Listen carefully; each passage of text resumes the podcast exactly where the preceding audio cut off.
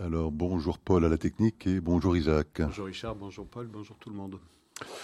Alors Isaac, je pense deux gros dossiers à notre agenda aujourd'hui. Un dossier moyen-oriental. Hein, on va rediscuter de cette redistribution des cartes dans la région.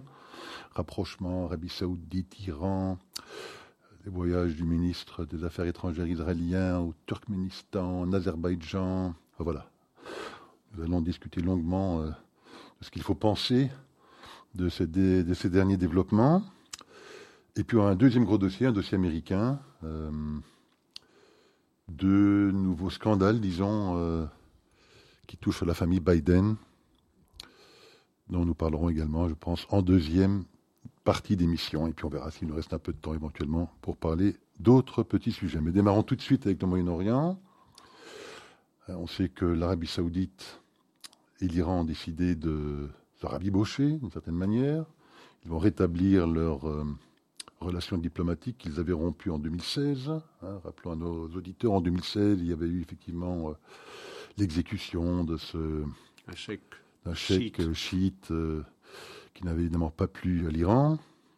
Ça en était suivi des manifestations contre l'ambassade d'Arabie saoudite à Téhéran, et à suite de quoi l'Arabie saoudite avait décidé de rompre ces relations. Donc voilà, sept années plus tard, ces relations vont se renouer. Elles ne le sont pas encore officiellement, mais elles devraient l'être, je pense, dans le courant du mois de mai, je pense, ou du courant du mois de juin. Alors, euh, depuis que cette annonce a été faite, euh, il semblerait qu'il y ait un, une forme de calme qui s'installe peut-être au Yémen. Euh, on sait que les, les Iraniens sont à la manœuvre avec les Houthis, hein, cette fameuse guerre civile hein, qui euh, détruit ce pays depuis de nombreuses années. Il semblerait peut-être que l'un ou l'une des concessions de l'Iran dans cette euh, décision de, se, de renouer ces accords diplomatiques, ce serait peut-être d'influer sur les Houthis pour réduire la tension au Yémen. D'un autre côté, on a vu euh, l'Arabie saoudite se rapprocher d'une certaine manière du Hamas, puisqu'ils ont reçu des dignitaires du Hamas également Mahmoud Abbas, je pense, donc euh, les Palestiniens de manière générale. Ils cherchent aussi peut-être à faire revenir la Syrie dans la Ligue arabe, alors qu'on sait que la Syrie est plutôt dans le giron iranien. Donc on voit déjà apparaître euh, des premiers signes euh, de, ces accords et des concessions éventuellement faites par les uns et par les autres. alors la question que j'ai pour vous, Isaac, est-ce que l'Arabie saoudite serait peut-être un petit peu dans une logique indienne. Vous savez, euh, les Indiens, leur stratégie diplomatique, c'est d'être plutôt en bonne relation avec tout le monde. Que ce soit avec les Chinois, avec les Russes, les Américains, les Européens, les Iraniens, les Israéliens. Euh, leur stratégie, c'est de dire vous avez des conflits avec un tel, mais ce ne sont pas nos conflits. Et de là, nous estimons que nous pouvons être en bon terme avec tout le monde. Ça a été un peu la stratégie diplomatique de, de Modi depuis quelques années. Est-ce que les Saoudiens s'inscrivent un petit peu dans cette logique où ils se disent, bon, euh, clairement, la Chine est notre premier client en termes de, pétrole, les Américains plus tellement, euh, les Iraniens sont dans la région, ils ne vont pas disparaître. Euh, la Syrie, il semblerait que Bachar el-Assad finalement remporte cette guerre civile. donc ils disent, bon, ben, essayons peut-être de réduire les tensions de ce côté-là, sans nécessairement, est-ce que ça veut dire que ça voudrait nécessairement dire qu'ils vont euh, peut-être ne pas rentrer dans ces fameux accords d'Abraham, peut-être qu'ils ils auront peut-être euh, la sagesse de se dire, voilà, on, se raviboche avec les Iraniens, et peut-être que maintenant, on va essayer de monnayer ce, ce, rapprochement avec les Iraniens, avec les Américains et les Israéliens, en disant euh, aux Américains, aux Israéliens, voilà, bon, on s'est rapproché des Iraniens, mais on est toujours prêt à discuter pour éventuellement rentrer dans les accords d'Abraham, en essayant d'obtenir des concessions importantes si jamais ils devaient le décider. Cette hypothèse-là vous paraît crédible ou bien est-ce que je vous raconte des bêtises, Non, non, non. Tout, est crédible. Tout, tout, est possible. Il est possible que les, les Saoudiens jouent sur les deux tableaux, qu'ils cherchent à la fois à se rapprocher des Chinois pour des raisons euh, commercial, euh, parce que effectivement la Chine est un très gros client, euh, et qu'en même temps, euh, il garde une porte entr'ouverte pour une normalisation avec les relations avec Israël. Ça paraît difficile à envisager avec une administration américaine telle que celle que nous connaissons. Je pense que les Iraniens ont pris acte de ce que cette euh, administration. Les Saoudiens. Les Saoudiens. Les Saoudiens? J'ai dit les, Iraniens. Pardon. les Saoudiens ont pris acte de ce que cette administration leur est très hostile. Déjà pendant la campagne électorale de 2020, on, avait, on se rappellera certainement que Joe Biden avait considéré que Mohamed bin Salman était un paria et que l'Arabie saoudite devait être considérée comme un État paria. Euh, et euh, les Saoudiens ont également pris acte de la volonté des Américains, qui ne s'est jamais démenti, euh, jusqu'à aujourd'hui du reste, d'essayer de trouver un accord politique avec, avec l'Iran sur le programme nucléaire. Vous savez, jusqu'il y a deux ans, on était euh, le monde sunnite arabe était, se rapprochait chaque jour un peu plus avec Israël de la guerre contre, contre l'Iran. Aujourd'hui, on s'en éloigne. Maintenant, ça ne veut pas dire que demain les choses changeront. Il ne faut pas oublier qu'on est au Proche et Moyen-Orient et que les vérités d'aujourd'hui peuvent être démenties euh, demain matin. Mais je pense que à la base de tout cela, il y a la, la conscience désormais à Riyad que les États-Unis euh, ont adopté une position, une posture hostile, qu'ils se désengagent relativement de la région pour se concentrer sur l'Asie du Sud-Est et en particulier euh, sur, euh, sur la Chine, que cette région a moins d'importance, et ils ont pris acte de ce que cette administration Biden s'inscrit dans le sillage de l'administration Obama, qui consistait à installer une espèce de rap, un équilibre des forces entre le pays euh, phare de, euh, du sunnisme et le pays euh, phare du chiisme, c'est-à-dire l'Iran. Et, je pense que ils ont pris conscience de ce que une confrontation avec l'Iran soutenue par les États-Unis euh, s'éloigne, que les États-Unis veulent tout sauf une confrontation armée. D'ailleurs, les pressions des États-Unis sur euh, Benjamin Netanyahu ne sont pas étrangères aussi à, cette, euh, à ce rejet de l'option armée. on tord le bras à Netanyahou pour qu'il qu'il oublie le recours à la force armée contre, contre l'Iran. Et on lui fait comprendre que s'il ne euh, s'il n'accepte pas, s'il ne rentre pas dans le rang, euh, s'il n'accepte pas ces admonestations américaines, eh bien, on peut, on peut lui porter euh, gravement préjudice. Donc, je pense que les, les Saoudiens se rapprochent des Iraniens parce qu'il y a une faiblesse américaine, et on le voit, on, on, le voit également avec la Jordanie.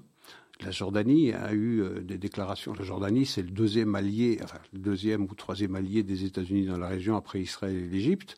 On a entendu la Jordanie prendre langue avec l'Iran, dire qu'il faut, euh, il faut se rapprocher, il faut parler, il faut euh, discuter des questions sécuritaires, des questions commerciales, et tout cela. Donc il y a une vaste offensive iranienne que l'on l'on pensait isolée et qui sort petit à petit de son isolement avec l'appui de la Russie, avec l'appui de avec l'appui de la de la Chine. Et donc on voit l'Iran pousser ses pions à peu près partout et neutraliser l'Arabie saoudite et neutraliser tous ceux qui étaient euh, soit déjà des alliés ou en tout cas qui avaient signé des accords de normalisation ou de paix avec Israël, ou ceux qui l'envisageaient jusqu'il y a seulement quelques mois, comme l'Arabie saoudite, eh bien se dire, bien, sans l'appui américain, Israël ne va pas attaquer l'Iran. Et donc, il faut se rapprocher de l'Iran pour, euh, essayer de peut-être de gagner du temps et de se retrouver euh, demain en 2024 euh, avec une administration américaine qui sera plus sensible euh, et plus à l'écoute des préoccupations sécuritaires du monde sunnite. Parce qu'il ne faut pas se leurrer. Hein. S'il y a un rapprochement entre Riyad et Téhéran aujourd'hui, le fossé qui sépare le monde sunnite du monde chiite, il n'a pas été comblé. Loin, loin de là. Ça reste des ennemis réductibles. Euh, L'Iran considère que euh, l'Arabie saoudite n'est pas gardien des lieux saints, euh, et donc ce conflit n'existe pas. il continue d'exister, continuera d'exister. Il, n'a pas été, n'a pas été épuisé. Et alors il y a Lindsey Graham, hein, qui est un puissant sénateur américain républicain. Je crois que c'est le membre de la commission des affaires étrangères qui a visité à la fois l'Arabie Saoudite il y a quelques jours et Israël, et il a quand même fait des déclarations qui laissent penser que l'Arabie Saoudite considère réfléchit sérieusement encore à rentrer éventuellement dans les accords d'Abraham. Et contrairement à ce qu'ils annoncent publiquement, ou à chaque fois qu'on leur pose la question, euh, hein, ils, expliquent qu'il faut absolument qu'on règle le problème israélo-palestinien avant qu'ils n'envisageraient ce type de démarche. D'après Lindsey Graham et les discussions qu'il a eues avec MBS, euh, ce ne serait pas du tout le cas et qu'il serait prêt à envisager euh, à rentrer dans ces accords d'Abraham pour peu qu'il puisse signer un accord de, défense avec, de sécurité avec les Américains et également avoir un programme nucléaire civil pour effectivement faire face aussi euh, à cette menace iranienne. Donc, quand même des discours, euh, par exemple de Lindsey Graham, qui, pourraient peut-être laisser supposer du contraire. Pas du contraire. L'hypothèse que les, euh, les, Saoudiens jouent sur les deux tableaux est tout à fait recevable. Elle est tout à fait crédible. Il est possible que ce rapprochement avec Téhéran soit de l'ordre tactique et que euh, la normalisation des relations avec Israël soit de l'ordre stratégique.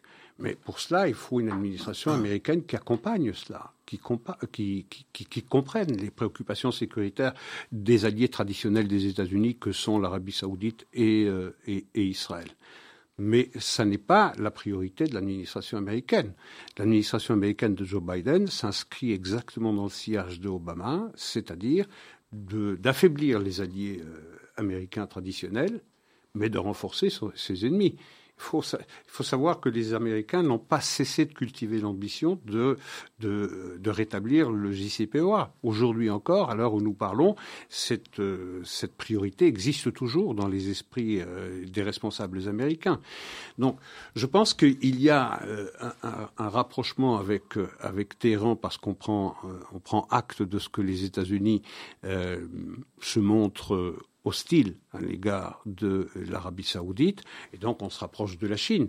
C'est une manière aussi d'infliger une claque euh, à la diplomatie américaine. Ce vide, ce vide relatif des États-Unis dans la région, ben, il est comblé par, euh, par, par la Chine. Par la, Chine. Justement, la Chine, euh, je m'excuse de vous interrompre, mais ce serait peut-être une deuxième hypothèse un peu saugrenue. Est-ce que la Chine ne serait peut-être pas peut-être le grand pacificateur de la région hein? C'est que la Chine plus gros acheteur de pétrole, non seulement de l'Arabie saoudite, mais également de l'Iran.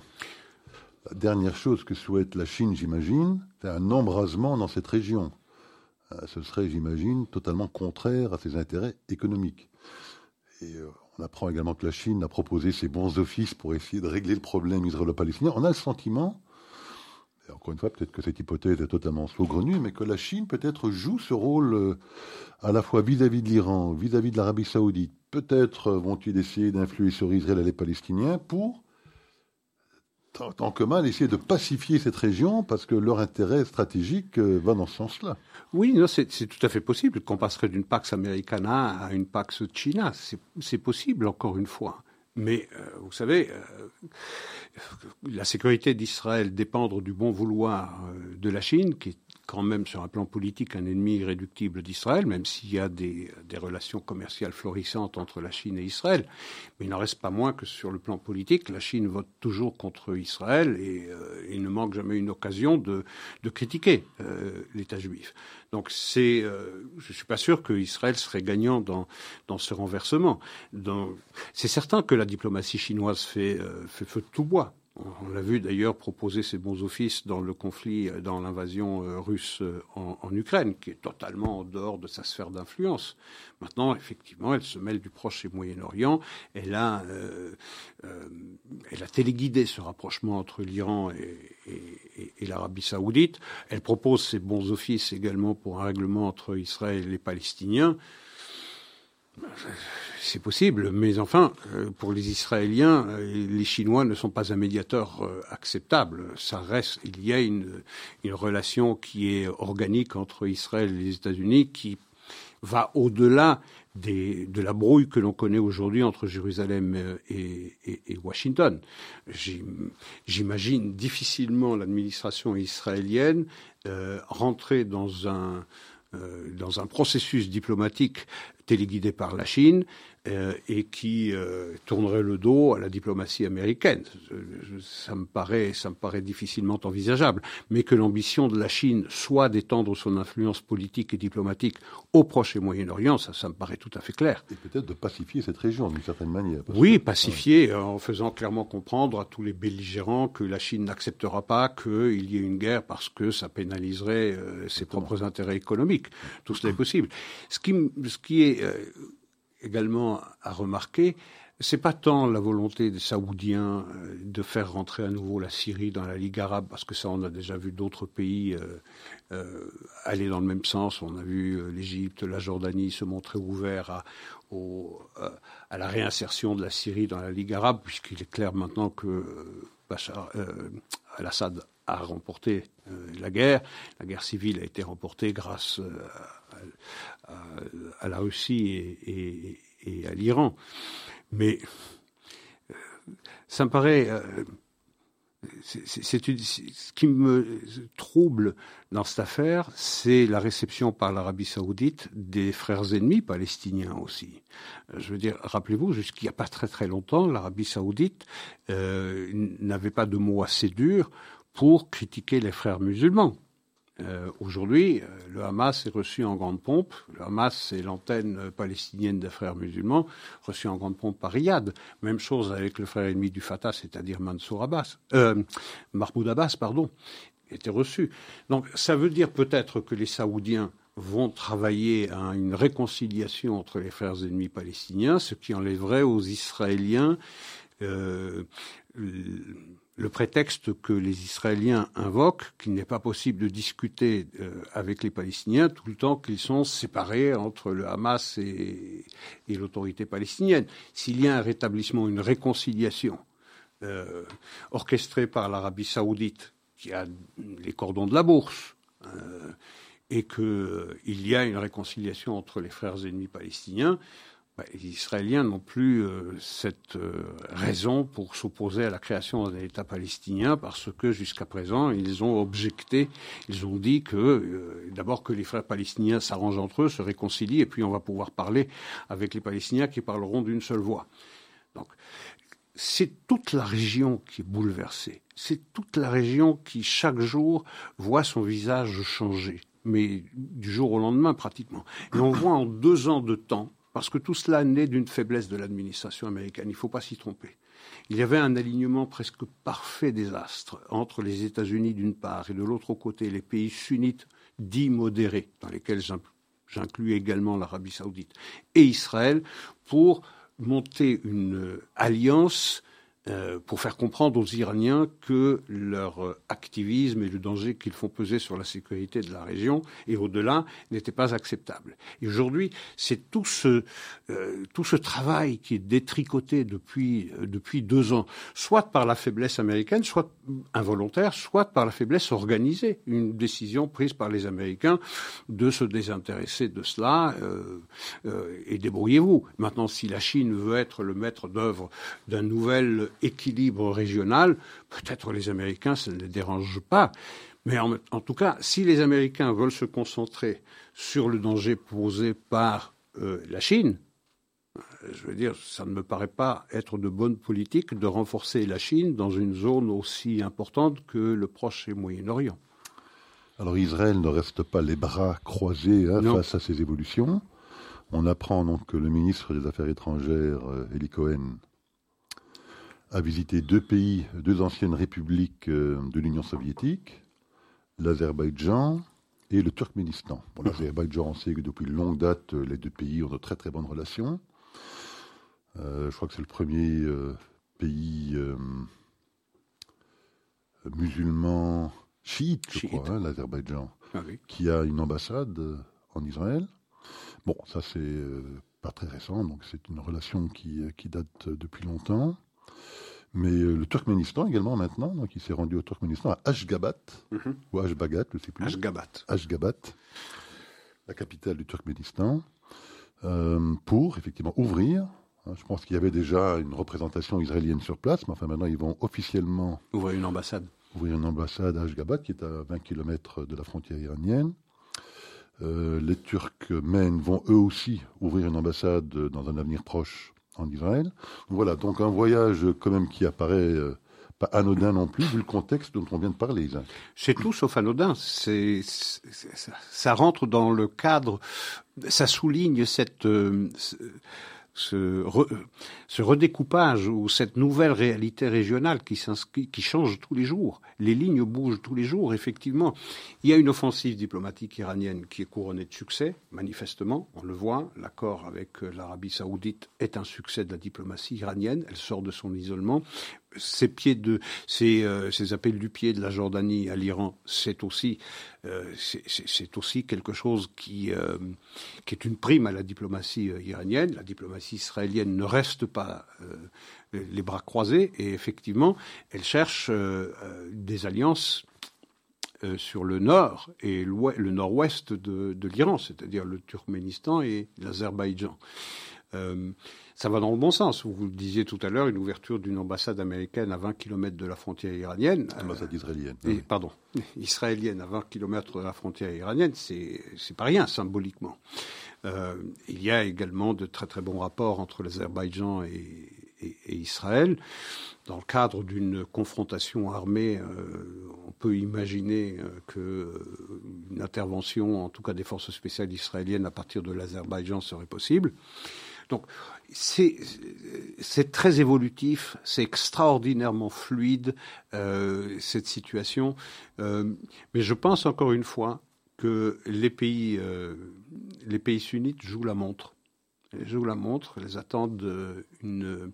Si effectivement il y a un changement de garde à l'administration américaine dans, deux ans, je pense qu'on retrouvera les réflexes traditionnels de ces pays sunnites arabes euh, modérés qui se rangent derrière la bannière américaine.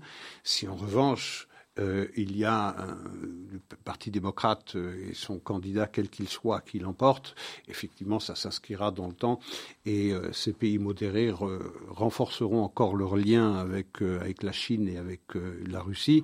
Et je pense que la perspective, dans ce cas d'une normalisation de relations entre l'Arabie saoudite et Israël, ça me nuiseront. Quelles étaient euh, les attentes des Saoudiens par rapport aux Israéliens? C'est que les Israéliens soient les porte-parole de leur pays auprès de l'administration américaine. À partir du moment où il y a une brouille, et elle est sérieuse, entre Washington et Jérusalem, je ne pense pas que la voix de Jérusalem soit aujourd'hui euh, entendue avec, euh, avec beaucoup de plaisir à Washington, sur quelques sujets que ce soit. Je veux dire, la nouvelle personne, la nouvelle personnalité qui est presque un paria pour l'administration américaine, c'est devenu Benjamin Netanyahu, au point que le président Biden a déclaré je ne vais pas le recevoir parce que il, il poursuit cette réforme euh, judiciaire. Et donc, euh, Israël est inutile pour l'Arabie saoudite pour plaider la cause de l'Arabie saoudite pour qu'il y ait une sorte euh, de contrat de défense entre l'Arabie saoudite et les États-Unis, du genre de celui qui existe dans les pays de l'OTAN, le fameux article 5, euh, espèce de contrat de défense entre les États-Unis et l'Arabie saoudite, c'est ce que ambitionnaient les Saoudiens, et de l'autre, euh, attendre des Israéliens qu'ils plaident la cause des Saoudiens pour avoir un nucléaire civil euh, en Arabie saoudite. Donc je pense que la parole d'Israël aux États-Unis est démonétisée pour l'instant. Elle est démonétisée pour l'instant et donc Israël n'est pas vraiment utile dans ses objectifs saoudiens. Alors, pour terminer sur ce dossier avant la petite, euh, le petit entracte de 17h30, euh, on sait aussi qu'il y a eu effectivement de la part de Benjamin Netanyahou un rétropédalage pour éviter, j'imagine, de remettre de l'huile sur le feu à la nomination de ce qui devait être euh, un nouveau consul euh, à New York, hein, je pense. Oui. Il est nommé euh, May Golan. Il l'avait nommé donc une membre du Likoud et je pense que l'administration américaine a fait euh, comprendre sa son insatisfaction et donc il a rétropédalé. Euh, oui, il a rétropédalé, mais c'est un des nombreux rétropédalages de Benjamin Netanyahu depuis qu'il est au pouvoir, euh, depuis la fin décembre. Hein. J'ai noté ici, bon, cette nomination de May Golan a suscité l'ire de Washington. Je, veux dire, les mots ont été extrêmement durs. ça va pénaliser les relations entre Israël et les États-Unis si, si Benjamin Netanyahu insiste pour la nomination de Megolan, qui est une membre du parti euh, Likoud et qui était euh, euh, le héros de l'expulsion des, des, migrants illégaux en Israël venant, venant d'Afrique. Est considérée comme une raciste aux États-Unis. Et donc, il y a eu rétropédalage de, de, de Benjamin Netanyahu. Même chose pour la présence des Juifs sur le mont du Temple dans les dix derniers jours du, du, Ramadan. je veux dire, encore une fois, cette présence a été interdite par les autorités israéliennes au cœur même de la capitale israélienne. Ça veut dire une prime qui a été donnée euh, au, Hamas et aux menaces euh, et aux, menaces euh, des Palestiniens. Donc c'est aussi une, un rétropédalage.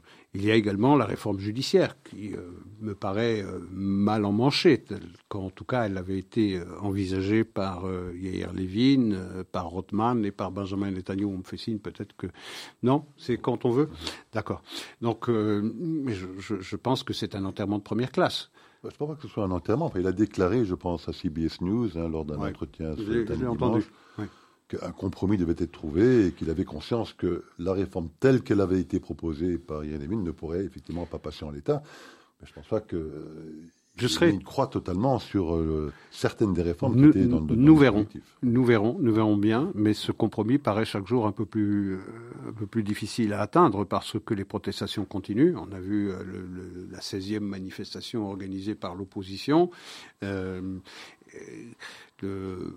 Le, le, responsable de l'opposition, Yael Lapid, qui continue de tirer à boulet rouge sur, euh, euh, Benjamin Netanyahu et sur, euh, son, sur sa coalition.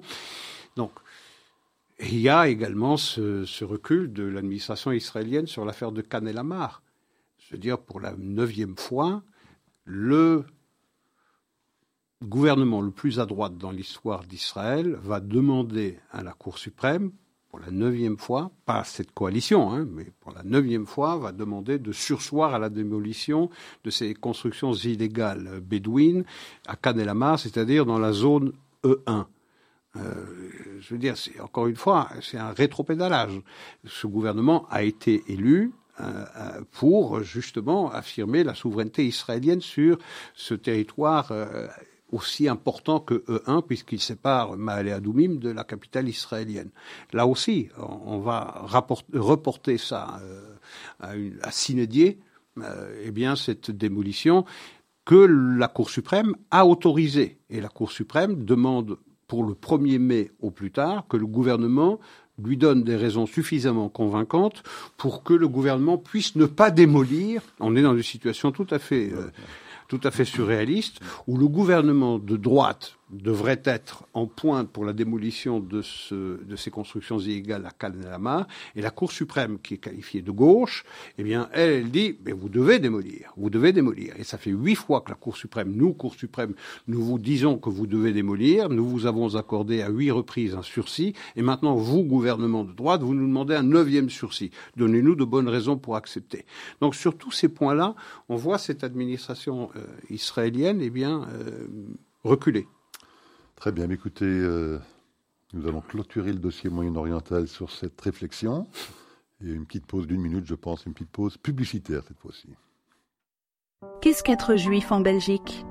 Répondez à cette question à travers une enquête de l'Union européenne. Cette enquête va informer l'élaboration des politiques publiques pour améliorer la vie de la communauté juive en Europe pour les cinq prochaines années. Rendez-vous sur www.eujews.eu pour faire entendre votre voix.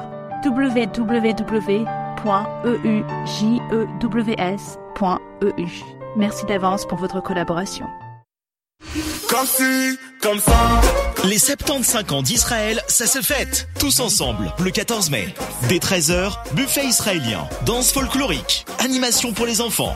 À 15h, le concert de l'année. Venu spécialement d'Israël, une Léakat Israéli et Stéphane Legard. Prenez vos places maintenant sur les sites de Radio Judaïka, du KKL ou du Keren Ayesod. Yom Ha'atzmaut, tous ensemble le 14 mai. Alors Isaac, euh, pour la seconde partie de notre émission, on va traverser l'Atlantique Mhm. hein, et discuter un petit peu de certains dossiers américains. Vous avez mentionné le fait que euh, le prochain président américain, euh, qu'il soit démocrate ou républicain, bien, bien évidemment, influera beaucoup sur ben, cette redistribution des cartes qu'on observe, déterminant qu'on observe pour l'instant dans la région du Moyen-Orient.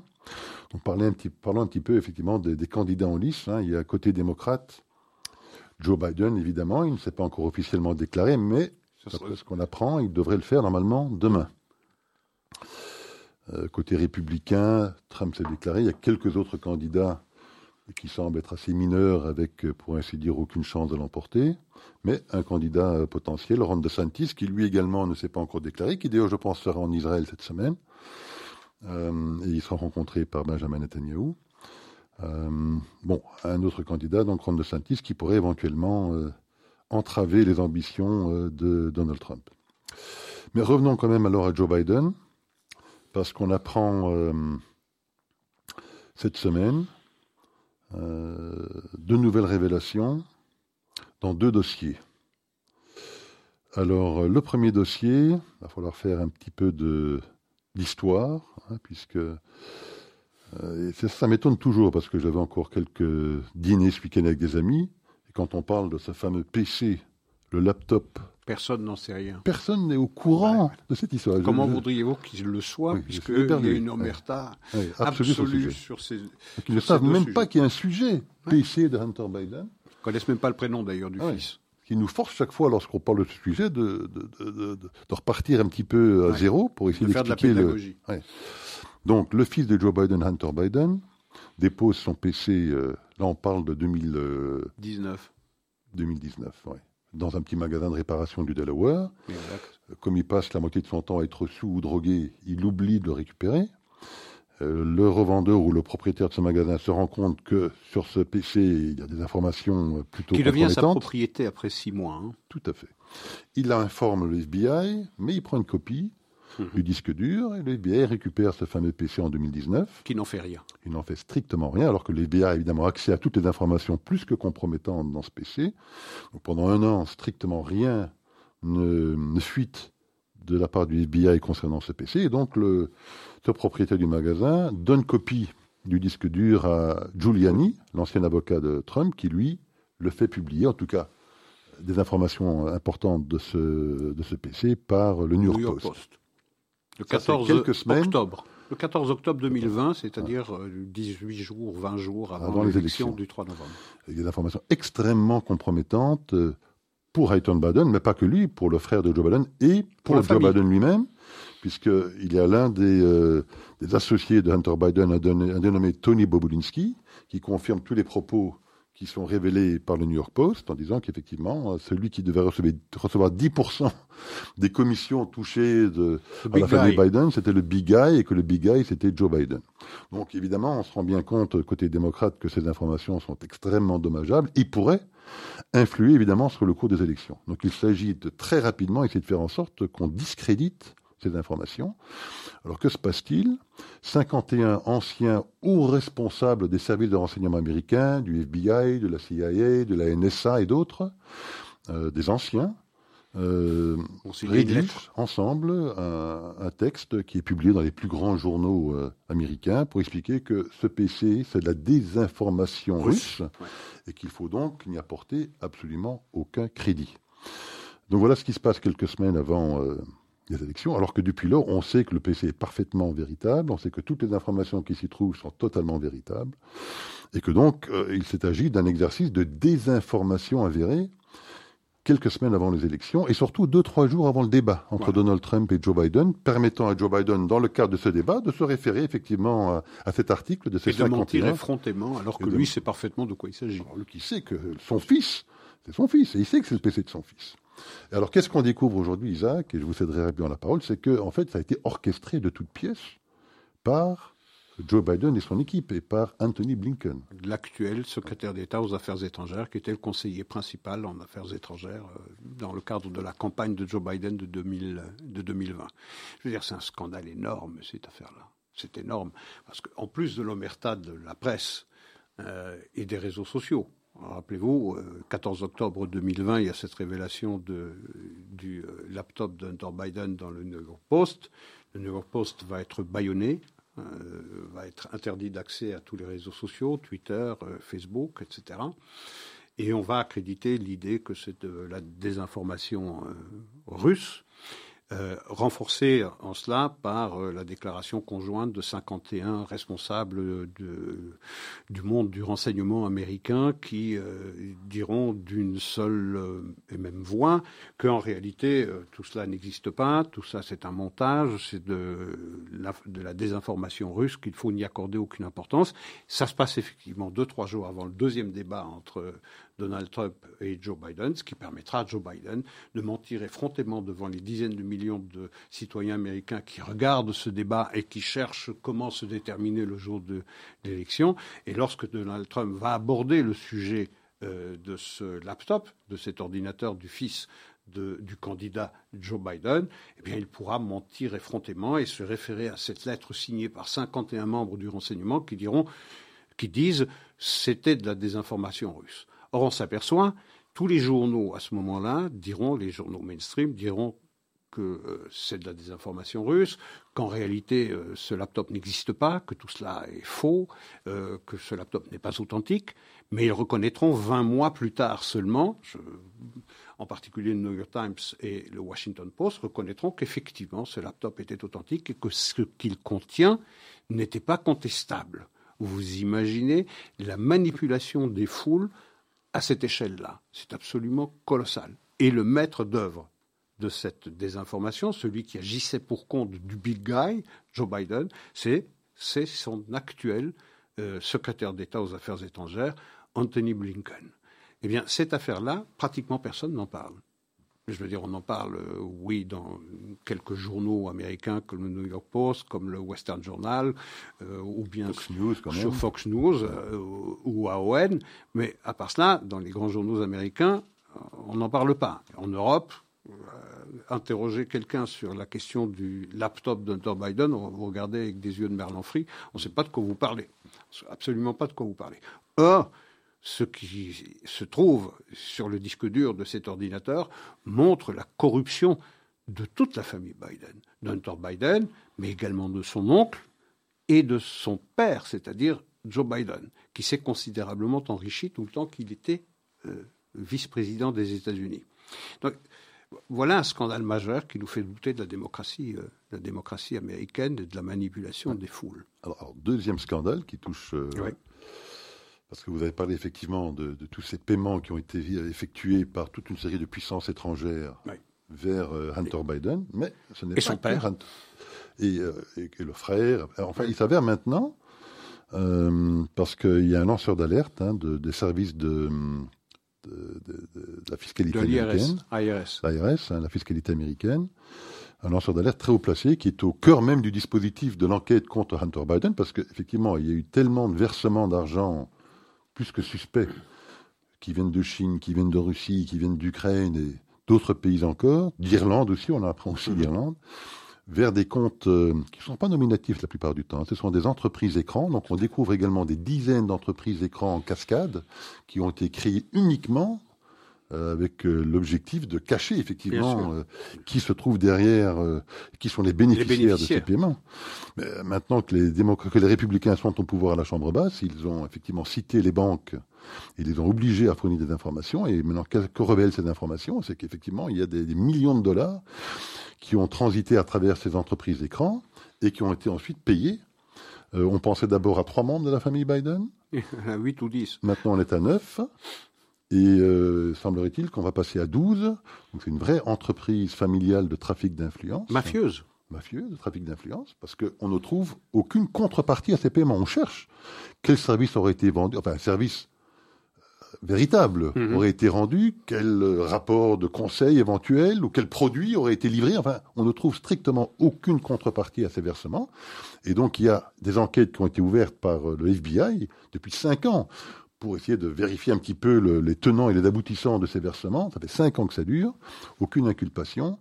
Et finalement, euh, donc cet individu, on ne connaît pas son nom, c'est un lanceur d'alerte très haut placé, donc des services de fiscaux américains, déclare que le département de la justice américain, le ministère de la Justice et Merrick Garland, le ministre de la Justice lui-même, auraient mis des bâtons dans les roues de l'enquêteur, hein, David Weiss, l'enquêteur chargé de vérifier effectivement euh, si infraction il y a eu ou pas de la part de Hunter Biden. Euh, donc, euh, il semblerait-il que donc le ministre de la Justice lui-même aurait mis des bâtons dans les roues pour empêcher une inculpation de Hunter Biden et peut-être des 8, 9, 10, 11 autres membres de la famille Biden. S'ils devaient le faire, ils auront un Nobel compliqué parce qu'ils seront peut-être tous inculpés, Isaac. Oui, mais enfin, il est probable que ça ne débouchera sur rien tout le temps que cette administration est aux affaires. Euh, les enquêtes sont diligentées. Mais vous savez, pour, pour révéler un scandale pareil, enfin des scandales aussi importants que euh, le laptop et puis celui qu'on révèle maintenant, ben, il faut le concours de la presse. Il faut que la presse joue son rôle de contre-pouvoir. Le travail de la presse, c'est quoi? Le travail de la presse, c'est d'enquêter, c'est de faire son travail de contre-pouvoir. Euh, c'est de révéler aux Américains euh, eh bien, la réalité du pouvoir, de l'exercice du pouvoir. Eh bien, on voit là le rôle de la presse. La presse est totalement alignée sur le pouvoir en place. Et donc, il n'y a strictement aucune chance que euh, ces, scandales aient l'audience et l'écho que ces scandales devraient avoir. Je veux dire, quand vous mesurez l'étendue du premier scandale, l'affaire du laptop, ensuite du second, de l'IRS, dont on vient de parler, je veux dire, il y a de quoi ébranler le pouvoir en place, le fragiliser considérablement. Eh bien non, pas du tout. Demain, vous aurez vraisemblablement le chef de la famille, le chef de la là, puisqu'on parle d'une véritable organisation mafieuse qui va euh, faire acte de candidature pour les élections de 2024. Et personne depuis Pramo. Et il n'a pas hésité à prendre son fils, Hunter Biden, avec lui. Oui, bien sûr. Lors de son voyage, je crois qu'il y a une dizaine de jours en Irlande. En Irlande. Il a passé quatre jours voir euh, sa terre ancestrale. Hein. On sait que Joe Biden est d'origine irlandaise. Il n'a pas hésité une fraction de seconde à prendre Hunter Biden mhm. avec lui. Alors, ce qui frappe aussi dans cette histoire, c'est que ça fait, comme je le disais il y a quelques instants, cinq ans hein, que le FBI enquête sur euh, ces transactions suspectes. Hein, parce qu'il y a dans le jargon américain ce qu'on appelle des, transactions bancaires mhm. suspectes. Il y en a 150 mhm. qui concernent Hunter Biden. Euh, donc, ils sont obligés d'ouvrir une enquête. Ça fait cinq ans qu'ils enquêtent et toujours aucune inculpation. Mais quand on compare ça aux inculpations d'un Manafort, par exemple, hein, qui était le, responsable de campagne pendant quelques mois de Donald Trump, ou de Michael Flynn, ou de Roger Stone, qui sont tous effectivement des proches de Donald Trump, il aura fallu quoi Quelques semaines, quelques mois pour que le ministère de la Justice américain les inculpe euh, rapidement. Mais ça n'a rien d'étonnant. À partir du moment où vous euh, politisez euh, des agences de renseignement euh, et, évidemment que ces enquêtes ne déboucheront sur pratiquement rien, tout le temps qu'on n'aura pas nettoyé les écuries d'OGA qu'il y a par exemple au FBI ou à la CIA. Rappelez-vous les interventions de Brennan, rappelez-vous les interventions de, des, des membres les plus importants du FBI. Ces agences de renseignement sont politisées, euh, sont instrumentalisées par le pouvoir en place et, euh, je veux dire, elles ont perdu de leur crédibilité. Les Américains ont perdu confiance également dans leurs agences de renseignement. Lorsque vous voyez les sondages, c'est absolument euh, alarmant. Donc, il y a peu de chances de voir ces, ces enquêtes, ces enquêtes aboutir. parce qu'on apprend aussi quand même que maintenant les avocats d'Hunter Biden ont été convoqués par le ministère de la Justice. Ils doivent les rencontrer cette semaine. Oui. Hein, peut-être qu'effectivement, face à cette menace de ce lanceur d'alerte qui a l'intention de venir euh, auditionner et témoigner au Sénat américain, peut-être qu'ils sentent euh, le vent tourner et qu'ils vont peut-être, on verra ce que donnera cette, euh, cette rencontre demandée par le ministère de la Justice américain aux avocats de Hunter Biden, peut-être qu'à la, sortie de cette réunion, il y aura peut-être une inculpation. Alors, ces deux affaires sont absolument scandaleuses, elles sont, elles sont énormes. Ce qui est plus énorme encore, c'est le silence, c'est l'omerta. Personne n'en parle. Personne n'en parle. Aux États-Unis, peu de gens parlent, sauf euh, la presse conservatrice. Ici en Europe, absolument personne.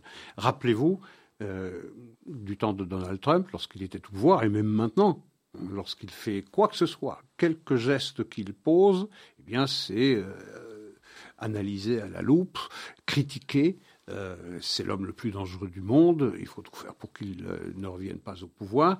Mais euh, cette paille, elle cache la poutre des, des malversations de, l'administration Biden. Et alors qu'il aurait été, pour la presse, extrêmement simple de vérifier que ce laptop était totalement véritable. hein. L'excuse Quand vous ne voulez pas, hein. quand on veut pas, on ne cherche pas. Bah, Ça été extrêmement simple de le faire, parce qu'il y a évidemment des destinataires de tous ces emails compromettants. Et certains de ces destinataires, on en a parlé d'un il y a quelques instants, Tony Bobulinski, Mhm. ont déclaré ouvertement que Oui. lui-même a les mêmes copies des emails dans son propre PC en tant que destinataire et a confirmé la véracité de tous ses propos. Personne ne s'est- ne s'est intéressé à son témoignage, donc il aurait été extrêmement simple pour la presse de très rapidement vérifier la véracité de ce laptop, comme il aurait pu très bien vérifier le, la totale fabrication du fameux dossier Steele, hein, un, autre, sûr. un autre scandale épouvantable où le Parti démocrate, en 2016, on remonte encore plus loin, financer a financé la fabrication de toute d'un pièce faux dossier qui incriminait Donald Trump dans une accusation, une fausse accusation de collusion avec la Russie. Mais rappelez-vous, les agences de renseignement américaines étaient restées euh, euh, l'arme au pied lorsqu'il s'est agi d'enquêter sur l'utilisation d'un serveur privé par Hillary Clinton. Euh, personne n'a enquêté là-dessus. Elle n'a pas été euh, inquiétée. Ils ont enquêté, mais n'ont pas été, incu- n'a pas été inculpé. Ça n'a abouti à rien. Ça n'a abouti strictement à rien. Donc ça, ça souligne combien ces agences de renseignement sont politisées euh, par le Parti démocrate. Et parmi, quand je parlais de 51 hauts responsables, c'était vraiment des très très hauts responsables. Bien sûr, c'était le chef de la CIA, chef, chef de l'FBI, FBI, des- des- et du, NS à fait. et du NSI. Nous sommes probablement ici sur Radio Judaïka la seule chaîne d'information en Belgique à parler régulièrement de ces scandales euh, qui euh, agitent l'administration américaine. Alors, je disais au début de, de ce nouveau dossier que Joe Biden va probablement, attendons de voir demain, mais déclarer sa candidature euh, demain. Euh, alors, quand on observe euh, les sondages, les tout derniers sondages qui viennent de sortir concernant euh, bah, les intentions de vote, ou en tout cas le- la volonté qu'auraient les Américains ou pas de le voir se représenter, euh, le tout dernier sondage euh, euh, indique que 70% des électeurs américains ne souhaitent pas sa candidature. Et dans le camp démocrate, 51% euh, des démocrates ne le souhaitent pas. euh, et que, que, que 26% uniquement de- des électeurs la souhaitent. Donc euh, on, on sent quand même une immense Rejet. désaffection, un immense rejet pour sa candidature. Côté Trump, c'est pas tellement plus glorieux non plus d'ailleurs, puisque 60% des interrogés ne souhaitent pas qu'il se présente et 35% le souhaitent. Euh, donc les deux candidats qui vont se retrouver en lice, euh, euh, probablement en lice, on verra Oui. bien si Ron DeSantis se présente ou pas, mais disons qu'il paraît plus que probable qu'on va se retrouver devant, devant un duel de nouveau Joe Biden-Donald Trump, qui sont tous les deux quand même relativement désavoués par l'électorat américain. C'est vrai. Bon, que, que Donald Trump recueille des suffrages aussi, aussi critiques, ça, ça ne m'étonne pas. Je veux dire, il est l'objet d'un tir de barrage depuis 2015. Ça fait ça fait huit ans qu'on tire sur euh, Donald Trump. Donc ça m'étonne vraiment, ça m'étonne pas vraiment que qu'il soit euh, re- regardé d'un œil aussi euh, d'un œil aussi critique. Pour euh, Joe Biden, le problème pour le Parti démocrate, c'est qui a la place? Qui a la place? Qui est-ce qui pourrait euh, faire acte de candidature Je pas dire, Kamala Kamala Harris. Harris, euh, ça, ça fait sourire tout le monde, à commencer par les électeurs euh, démocrates eux-mêmes. Ne parlons pas des indépendants qui, qui, qui- qui voient son travail euh, de tsarine de la, de la frontière méridionale avec, avec, beaucoup de, avec beaucoup de scepticisme. Mais qui a la place? Newsom de Californie?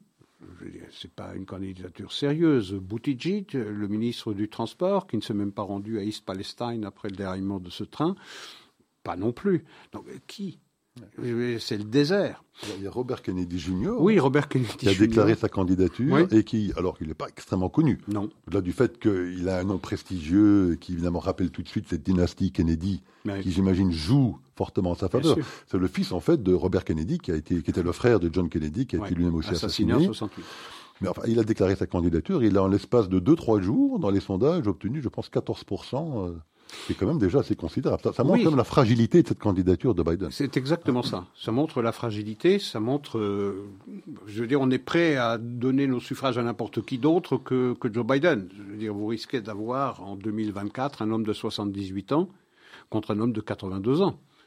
Euh, je veux dire, quand vous pensez que le Sénat américain euh, est, est dirigé par Chuck Schumer, qui est un octogénaire, c'est rien contre les octogénaires, mais enfin quand même, euh, euh, c'est une gérontocratie les États-Unis, et que le président de la, patron de la Chambre des représentants jusqu'il y a jusqu'aux élections de mi-mandat, c'était Nancy Pelosi qui a elle-même 82 ans. Mitch McConnell côté. Mitch McConnell qui est le patron des sénateurs hein. républicains qui a le même âge. Oui, mm. celui qui fait presque figure de genou, c'est McCarthy, euh, président des, euh, de la Chambre des représentants conservateurs.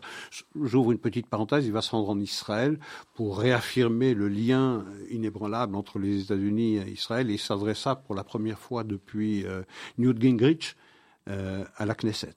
La toute première fois depuis Newt Gingrich. Oui, ça fait plus de 30 ans, j'imagine. Depuis 25 ans. Oui. 25 ans. D'accord, très bien. non, vous avez raison, 30 ans. Je crois que c'était en 93 qu'il était président de la Chambre des représentants. Très bien, écoutez Isaac, il nous reste 2-3 minutes. Euh, bon, moi j'ai un petit coup de cœur, je voulais simplement euh, euh, féliciter la nièce de, vous savez, notre citoyen Olivier Van de Castel qui pourrit dans cette prison, dans cette geôle iranienne depuis plus de 400 jours, je pense. Rappelons quand même les conditions de son incarcération. Il est dans une cellule de 2 mètres sur 2 sans fenêtre, avec une lumière 24 heures sur 24, sans couverture, semblerait-il, sans matelas, avec le droit uniquement de sortir de cette geôle une demi-heure par jour. Donc ça fait 425 jours qu'il le pourrit dans cette, euh, dans cette prison iranienne. sa nièce, une jeune femme qui s'appelle Manon, pour essayer de réalerter un peu les opinions, a une, je pense, une initiative assez euh, louable, puisqu'elle s'est enfermée elle-même dans une geôle de, 2 mètres sur 2 à Tournai ce week-end, pendant 24 heures sur 24, pour essayer de réalerter un peu les opinions euh, sur le sort de son oncle. Oui, elle est dans son rôle. Je dirais, la nièce de Olivier Van de Castel. Euh, elle veut faire comprendre à l'opinion publique euh, dans quelles circonstances dramatiques euh, son, son oncle végète depuis, depuis plus, plus, plus d'un an.